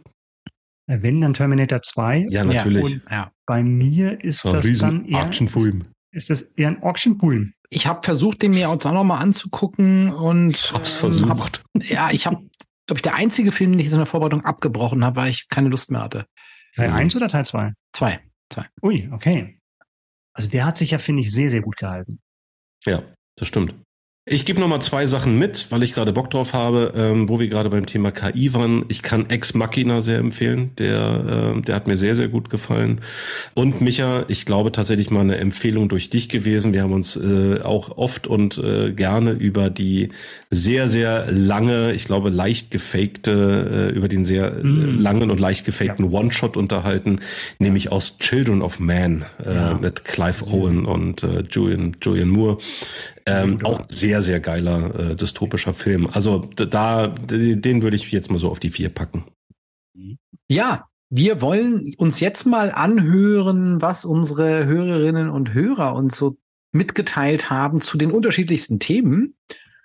Und äh, Daniel, du hast was mitgebracht, unter anderem von Gregor und Max. Ja, nicht nur von Gregor und Max, sondern dem Hörer Micha. Ja, also wir haben wir haben den Sprecher Micha und wir haben den Hörer Micha. Und äh, ist das, das, das unser Micha in der Pumuckel-Stimme? genau. Also ganz kurz, Gregor hat äh, uns seine Top 3 Seriencharaktere genannt und naja, er ist bei dir, Björn. Er hat auf der, nein, ich fange hinten an, also auf der 3 bei Gregors äh, Seriencharakteren steht Phil Dunphy. Äh, das müsste Modern ah, Family sein, äh, yes. wenn mich nicht alles täuscht. Gregor, ja. super, bester Mann. bester Mann. MVP von Modern Family. Ja. Dann den Chandler auf der 2 und äh, auf der 1, da ist er ganz bei dir, Björn, Walter White. Und ähm, ich habe das ähm, eben natürlich auch nochmal mit Auge gefragt, äh, was die Science-Fiction-Filme angeht. Bei Gregor sieht's wie folgt aus. Auf der 3 hat er Matrix, auf 2 Inception, ja, und den habe ich heute bei dir ja. vermisst. Und auf der 1 Terminator 2, da ist er wieder. Ja. So, der... Gute Wahl, vielen Dank. Ja, danke ja. Gregor. Der Micha hat auf der 3 Surrogates, mein zweites Ich. Ah, ja, ist ja. Auch mal eine ganz andere Einflugschneise hier. Auf der zwei, damit hadere ich so ein bisschen AI, künstliche Intelligenz. Ähm, mhm. mhm. Ja, also ähm, trotz trotz Spielberg äh, ein Film, der mich dann irgendwann mehr genervt hat, als als dass ich ihn äh, irgendwie so äh, genießen konnte. Und eins, der Omega-Mann. Oha. Charlton Heston. Charlton wow. Heston. Wow. Auch mal ganz was anderes, ne? Also wenn mich nicht alles täuscht, ja, wenn mich nicht alles täuscht, ja die Vorlage für äh, I'm Legend, dann mit ja. Will Smith viele, viele Jahre mhm. später. Sehr schön. So, und dann kommen wir auch zu unserem treuen Hörer. Also danke Micha auch an der Stelle. Ganz, ganz ähm, kurz, bei Micha müssen ja. wir ja vielleicht nochmal dazu sagen, ne, dass wir den mal besonders grüßen müssen, weil der hat uns gebinged. Der, der hat uns gebinged, aber hallo hat er uns gebinged. Ähm, ja, also weil äh, Micha und ich, wir kennen uns persönlich und wir haben halt irgendwann festgestellt, wir können uns ganz, ganz hervorragend über Musik und über Popkultur unterhalten. Und dann hat er irgendwann natürlich auch spitz gekriegt, weil ich es ihm auf die Nase gebunden habe, dass wir einen Podcast zu dem Thema machen. Und ich glaube, er hat zu dem Zeitpunkt waren es dann irgendwie 36 oder 35 Folgen, die hat er, glaube ich, in drei Wochen durchgezogen. So, also, liebe Hörerinnen wow. und Hörer. Wow, ja, Micha, Weltklasse. ähm, nehmt euch mal, nehmt euch mal ein Beispiel an Micha, falls ihr dann irgendwie äh, euch bei Folge 40 immer noch die Regeln erklären lassen wollt. Ähm, das kann man auch sehr, sehr schnell aufarbeiten und einfach mal so die letzten Jahre Dreipot durchhören. Dann gibt's ja für Hörer Micha nur noch ein Ziel, Björn, oder? Ja. ja. Ganz oben auf die Podcast-Pyramide mit deinem eigenen Voice-Beitrag, mhm. deiner eigenen Sprachnachricht. Micha, wir bauen auf dich. Das war schon mal klasse. Also, ne, das auch, gibt auch einen Sonderpreis für, für das Bingen. Also, das finde ich wirklich, das muss man erstmal ja, sagen, Legend. Fälle. Legend, ja. könnte man sagen. Äh, hätte man in den 90ern wahrscheinlich gesagt. Hier ist Legend. Finde ich auf jeden Fall richtig geil, Micha. Äh, auch cool für deine Einsendungen und äh, genau. Das nächste Mal gerne auch per Sprachnachricht. Wer schon eine Sprachnachricht geschickt hat und wer noch eine geschickt hat, ist Max Maximilian, auch ein treuer Hörer und äh, er hat uns zunächst hat er uns die 80er äh, genannt, die äh, werde ich mal ganz kurz äh, vorlesen. Da haben wir auf der 3 Walking on Sunshine von Katrina and the Waves, äh, den er auch als gute Laune Song bezeichnet hat, was ich ja damals auch gemacht habe bei unseren Top 3 gute Laune Songs. Auf Platz 2 seiner Lieblingssongs der 80er Hit Me with Your Best Shot von Pat Benatar. Und mhm. auf der Eins One Moment in Time von Whitney Houston. Sehe ich alles in Zeitlupe plötzlich bei dem Song. Ja, ne? genau. So, aber jetzt tatsächlich mal zum, zum Audio-Take hier von Maximilian zu seinen Seriencharakteren. Top 3 Seriencharaktere endlich fertig und bin noch sehr zufrieden damit. Auf Platz 3 ist bei mir Eric Northman aus True Blood, gespielt von Alexander Skarsgård weil Eric Northman einfach eine richtig coole Sau ist, weil er einfach einen Scheiß auf alles gibt, gefühlt. ähm, sich für das einsetzt, was er für richtig hält. Und ähm, ja, und obwohl er ein guter Charakter äh, in True Blood ist, ähm, es genießt, ein Vampir zu sein. Auf Platz 2 ist bei mir Rachel Berry aus Glee, weil ich ihren ähm, ihren Ehrgeiz und der manchmal auch ein bisschen zu drüber, ein bisschen zu viel ist, aber ihren Ehrgeiz äh, dafür bewundere, ihren Traum eben am Broadway zu sein, ähm, sehr bewundere. Ähm, und auf Platz 1 ist bei mir Wolfgang Bogdanov aus äh, Sense8, gespielt von Max Riemelt. Mhm. Weil Sense8 meine absolute Lieblingsserie bis jetzt ist. Keine Serie konnte bisher diese vom Thron stoßen, seit ich von der weiß.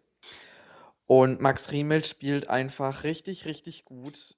Wow, also ja, klar, damit kam ja mal richtig Vielfalt hier nochmal rein. Ja, absolut, ja. Spannend, Dankeschön. Ja. ja. Vielen Dank, Maximilian. Also äh, du bist äh, äh, definitiv unangefochten wirklich in der Spitze, Spitze der, der Podcast-Pyramide mit mehrfachen Audiobeiträgen angekommen.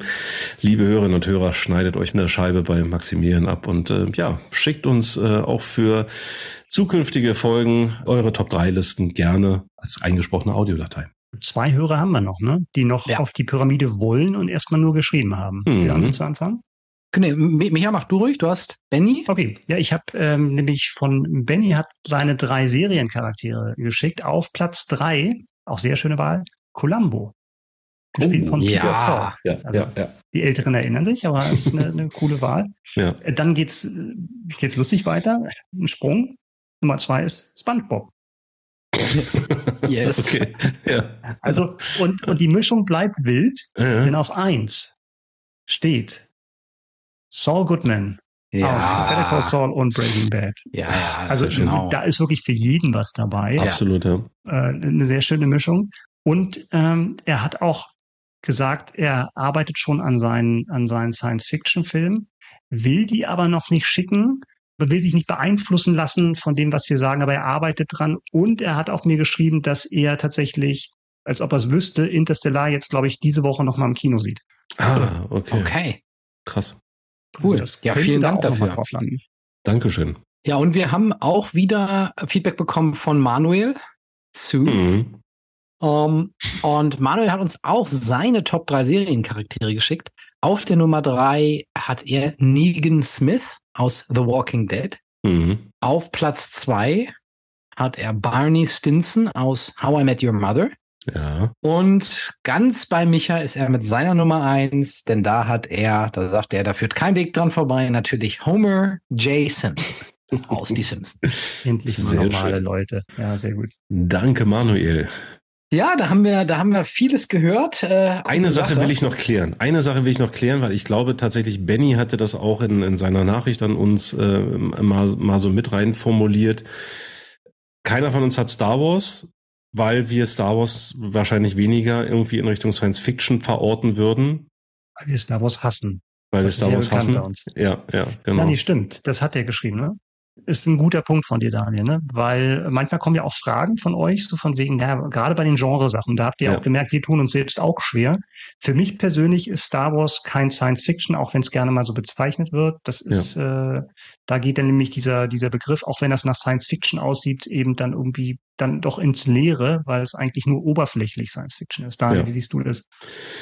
Ja, also Björn nickt. Äh, so viel Konsens hatten wir selten bei Dreipod. Äh, ich sehe das ganz genauso. Ähm, Star Wars ist für mich Fantasy. Ich glaube, Benny hat es auch Märchen genannt. Das passt genauso gut. Ähm, mhm, es spielt halt irgendwo anders, nämlich in einer fern, fernen Galaxis, weit, weit von hier entfernt.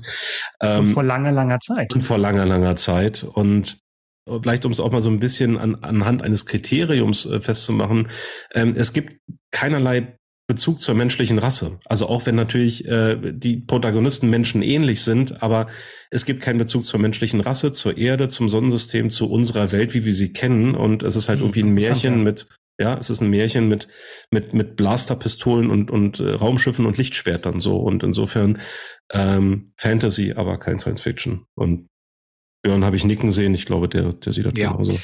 Apropos vor zwei Tagen war ich wieder mal unterwegs, habe in einem Hotel übernachtet und hatte ein Zimmer nach Westen.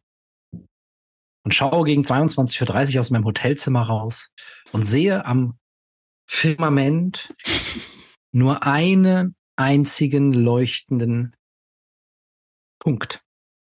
Das war nicht der Mond. Und dachte mir, ah, was ist das? Und habe meine App rausgeholt, um das äh, zu ähm, verifizieren. Und was sah ich dort? Ich sah dort am Firmament strahlend die Venus. Uh. Und äh, zurzeit kann man die Venus bei wolkenfreiem Himmel ungefähr um die Uhrzeit, in der wir jetzt sind, also nach 22 Uhr im Westen am Firmament sehen. Ein ganz, es ist der dritthellste Stern am Firmament äh, oder Objekt am Firmament nach dem Mond und der Sonne. Mhm. Naja, also wenn wir schon mal beim Thema Sci-Fi sind, ich finde äh, mal so ein Blick in die, in die realen Sterne, das, ja, das hat auch was ganz Besonderes. Du holst jetzt einen Bildungsauftrag raus. Wahnsinn, Wahnsinn, unsere, ja. unsere Rundfunklizenz behalten. Ich dachte ja beim Thema Star Wars und Sonnenuntergang, da kommst du jetzt mit den, mit den beiden Sonnen über Tatooine. Aber ja, falsch gedacht. so ungefähr. Ihr Lieben, wir werden uns jetzt oh, eine ganze Weile nicht mehr hören, mm. denn Dreipot macht Sommerpause. Ja. Das heißt, am 3. August werdet ihr auf eure gewohnte Dosis Dreipot verzichten müssen. Hört halt eine alte Wir, Folge. Hört eine alte Folge. Hört noch mal eine alte Folge. Mal genau. wieder. Macht's wie Micha. Macht's wie Micha, binscht alles durch. Genau, genau dafür ist ja. der Sommer da. Ja. Einfach mal wieder die Top 3 Weihnachtstraditionen hören. Kann man auch im August machen. Ne? Spätestens einen Monat äh, danach gibt's dann schon wieder Lebkuchen und Spekulatius. Also insofern Ihr kriegt das hin. Wir, wir hören uns am 3. September wieder. Mhm. Dann mit dem Thema Top 3 Live-Songs. Mhm. Wenn ihr also schon Ideen habt äh, über Songs, die ihr live gehört habt oder von denen ihr Live-Aufnahmen gehört habt, das ist eine tolle Live-Performance gewesen, dann seid ihr wieder eingeladen, uns zu schreiben, uns Nachrichten zu schicken. Und auch sonst hören wir gern von euch und wünschen euch bis dahin einen wunderschönen Sommer. Genießt das Wetter, genießt die Zeit. Bis bald. Super. Danke. Tschüss.